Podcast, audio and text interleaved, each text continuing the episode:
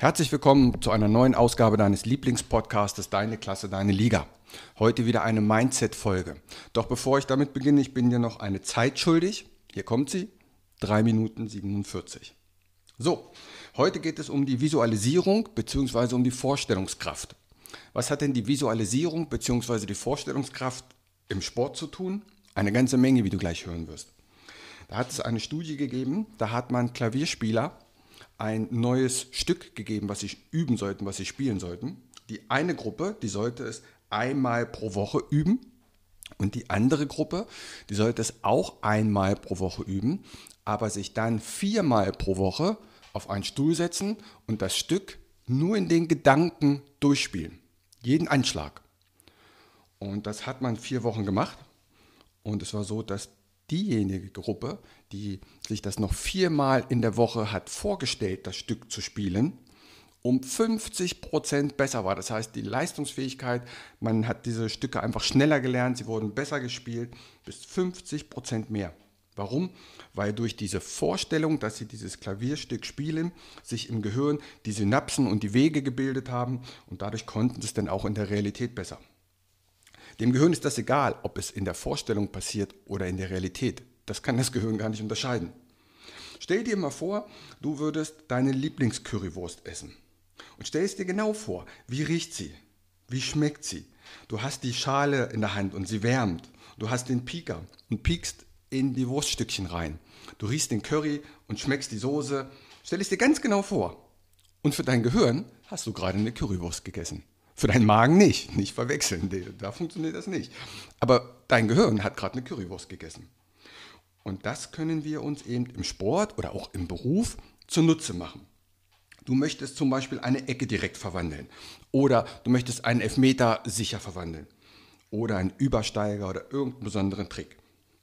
Dann musst du den unbedingt erstmal real üben. Denn diese Visualisierung und die Vorstellungskraft, funktioniert nur, wenn man es auch in der Realität einmal gemacht hat. Also praktisch machen sind ungefähr 50% Leistung. Machen und sich nochmal geistig vorstellen, dann kommst du bis zu 100%. Aber nur vorstellen, also nie eine Ecke getreten zu haben und sich vorstellen, ich verwandle eine Ecke direkt, das ist 0%. Aber du weißt auch oder merkst es auch, ohne Vorstellung kommst du gar nicht an die 100% weil du dann diese Verbindung im Gehirn gar nicht so trainiert hast, dass das flüssig funktionieren kann. Und wenn du dir das vorstellst, ob es jetzt ein Übersteiger ist oder ein Trick oder was auch immer, dann muss das so detailliert wie möglich sein. Nehme ich mal die direkt verwandelte Ecke. Dann stell dir genau vor die Umgebung. Welches Wetter ist an dem Tag? Leichter Wind, Sonnenschein. Stell dir die Zuschauer vor. Stell dir vor, wie du den Ball nimmst und wie du ihn auf den Rasen legst. Drehst ihn nochmal ein bisschen. Wie du Anlauf nimmst, wie du gegen den Ball trittst und du seine Flugkurve siehst und schon im Flug siehst, der wird gut. Und dann stell dir auch danach das Gefühl vor, wenn der Ball wirklich direkt ins Tor geflogen ist. So detailliert wie möglich. Und dann trainierst einmal die Woche und dann stellst dir wieder vor.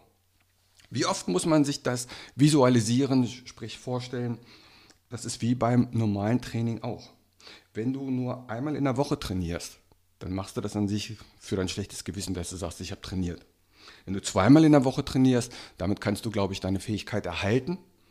Aber wenn du besser werden möchtest, dann musst du drei bis viermal die Woche trainieren.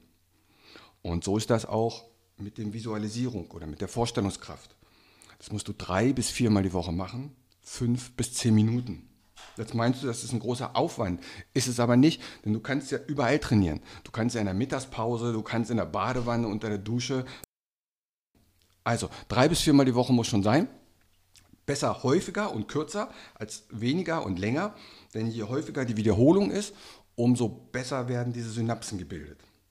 Und das Ganze funktioniert natürlich auch im Job, wie ich schon gesagt habe, für ein Vorstellungsgespräch oder du möchtest eine Firma gründen. Stell es dir genau vor, wie es aussieht, wenn du Erfolg hast. Geht genauso.